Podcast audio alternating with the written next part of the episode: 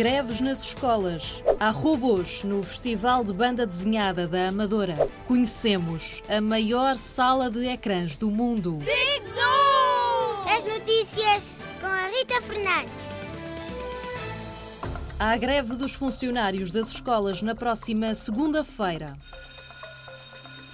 Os funcionários podem faltar ao trabalho nesse dia, 9 de outubro, e pode haver escolas fechadas.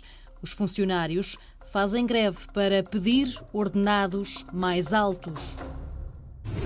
Lazer, lazer. Lazer.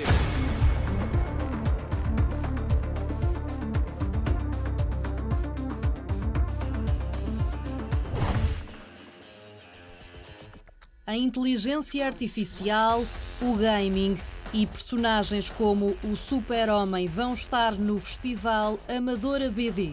A banda desenhada volta às paredes do antigo Ski Skate Park da Amadora. Da imaginação dos alunos e alunas da Amadora vão sair páginas inspiradas na relação entre os humanos e os robôs. Na exposição há também personagens mais velhas, como o Garfield ou o Super-Homem. Há uma sala imersiva Fica melhor. em que sentes que estás a mergulhar numa história. Uau! O programa oferece atividades, explica Catarina Valente, a diretora deste festival. Vamos ter muitas atividades para as famílias, os workshops, as nossas oficinas.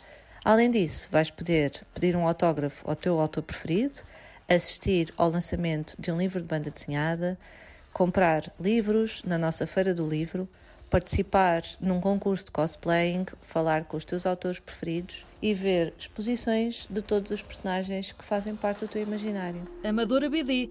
O festival começa no dia 19 de outubro.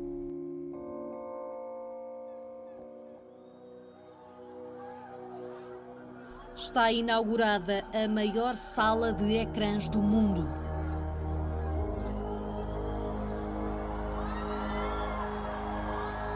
Podemos chamar-lhe cinema ou sala de espetáculos. Esta sala serve para ver quase tudo.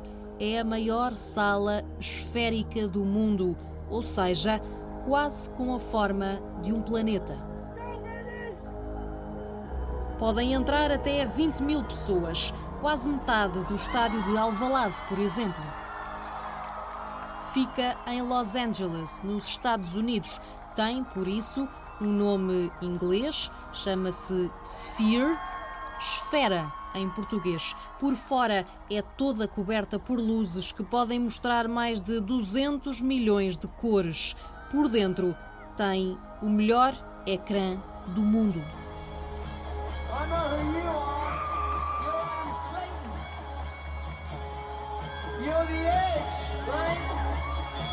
A sala recebeu o primeiro concerto da banda U2.